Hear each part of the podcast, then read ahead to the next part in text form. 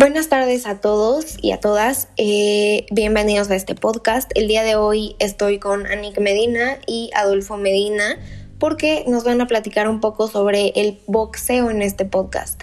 Tenemos mucho de qué hablar, claramente, eh, sobre este tema, este deporte tan importante para los mexicanos.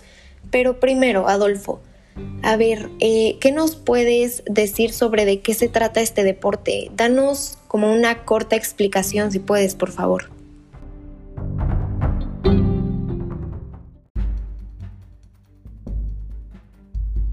El boxeo básicamente se trata sobre dos contrincantes que luchan utilizando únicamente puños con unos guantes. El ganador se determina en cuanto uno cae noqueado o al final del combate el que tenga más puntos. Ok, ok. Oye, y Anik, eh, ¿cómo es que surge lo que ahora conocemos como el box? O sea, ¿cómo es que se origina este deporte? Bueno, pues el origen del boxeo viene de África. El boxeo surgió cuando los humanos en la antigüedad comenzaron a utilizar el puño como arma natural. Ah, oye, y ya hablando un poquito sobre la historia del box, ¿qué sabes sobre las primeras reglas del boxeo, Adolfo? Ah, bueno, las primeras reglas del boxeo fueron documentadas y llamadas las reglas del London Price Ring las cuales determinan que los únicos golpes que cuentan para dar puntos son de la cintura para arriba y no cuentan los golpes de la nuca, en la parte de atrás del cuerpo, y ni los golpes de la cintura para abajo. Ah, mira, eso no lo sabía. Oye, ¿y tú qué nos puedes platicar acerca de las reglas de los tres puntos? ¿Cómo funcionan, Anik? Pues para empezar hay tres jueces, entonces esos tres jueces al terminar deben de dar un puntuaje teniendo en cuenta los golpes y los esquives del boxeador. Se le da 10 al boxeador que según los jueces fue el mejor y un 9 al perdedor. Pero, por ejemplo, si un boxeador se cae, se le resta un punto. Si se cae dos veces, se le restan dos puntos. Y la tarjeta sería 18, 17, etc. Ah, ok, ok, ya veo. Sí, efectivamente, se le van restando los puntos cada vez que algo así sucede. Oye, y a ver, Adolfo, ¿cuáles serían los golpes permitidos y los que no están permitidos en una pelea? Ah, bueno, como ya había contado, este, los golpes en la espalda y en la parte trasera de la cabeza están totalmente no permitidos, además de que los golpes debajo de la cintura, si llegan a conectar en una parte sensible del cuerpo, se le otorga al otro boxeador unos 5 minutos de descanso. Si el boxeador ya no puede continuar, se cancela la pelea. Tampoco están permitidos las patadas.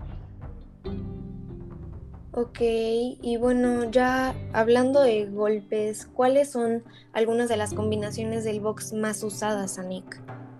Pues se pueden hacer una infinidad de combinaciones con golpes tan comunes como el jab izquierdo, uppercut izquierdo, cruz derecha o recta derecha, country izquierdo y mucho más. Ah, ok, ok, bueno. Y hay muchas dudas acerca de este tema, pero a ver si tú nos puedes decir cómo es que funcionan las distintas divisiones del boxeo, Anik. Pues el boxeo se divide por peso.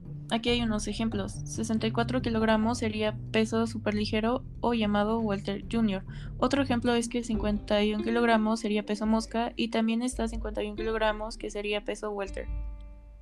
Ah, ok, ok. Y oye Adolfo, a ver si tú me puedes responder esta duda que tengo.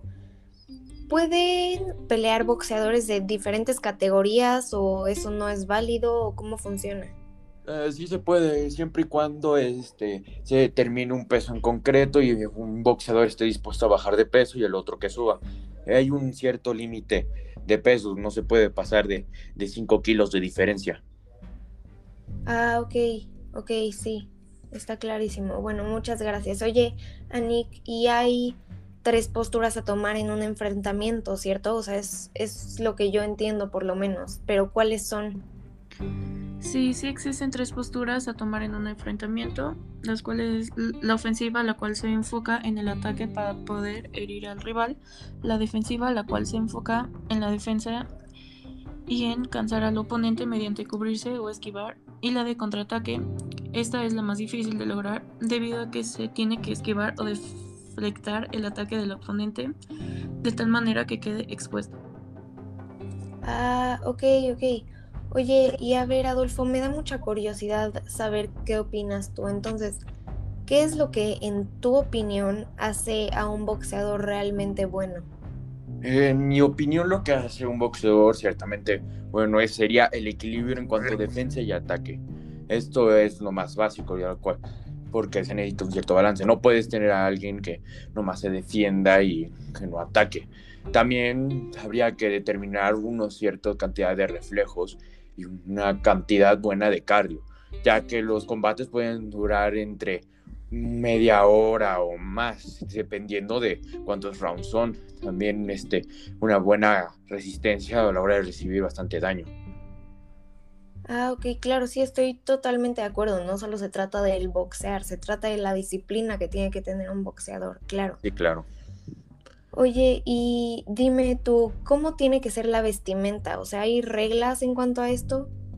Pues sí hay reglas, este, por ejemplo, los guantes tienen que ser, este, pues tienen que ser reglamentarios, no pueden tener ni nada adicional, tienen que ser los guantes tradicionales. También, este, solo se llevan, este, los shorts y lo que vendría siendo los, los zapatos, que son unos predeterminados que ellos dan a la hora de hacer un combate.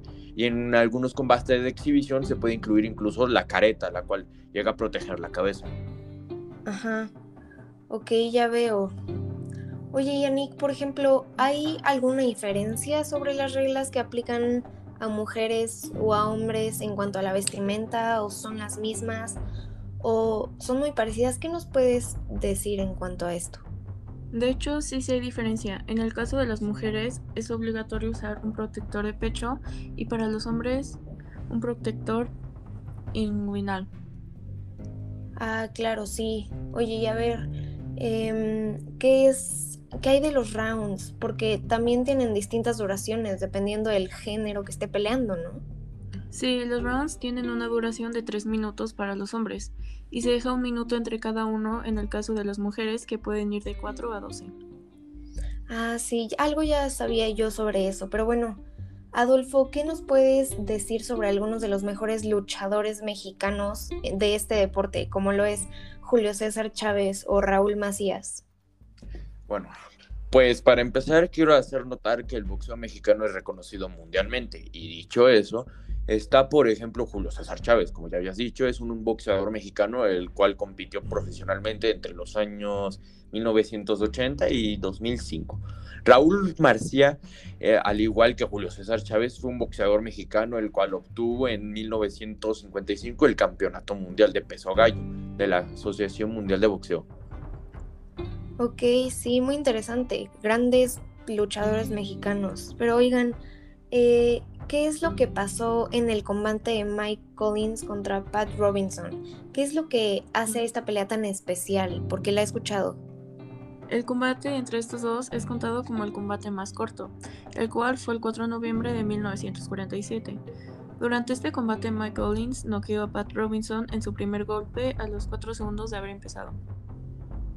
Ah, oye, y ya por último, para cerrar, em, ¿qué sabes sobre Goma Mitu, Adolfo? ¿Nos puedes dar algún dato interesante sobre este peleador? Pues Goma Mitu fue el boxeador más alto, el cual medía 2 metros 33 y pesaba un total de 148 kilos. Su gran estatura le da una increíble ventaja a la hora de pelear debido al rango de sus golpes, pero de cierta forma también lo volvía más lento. Ah, claro, tienes razón, sí, está impresionante.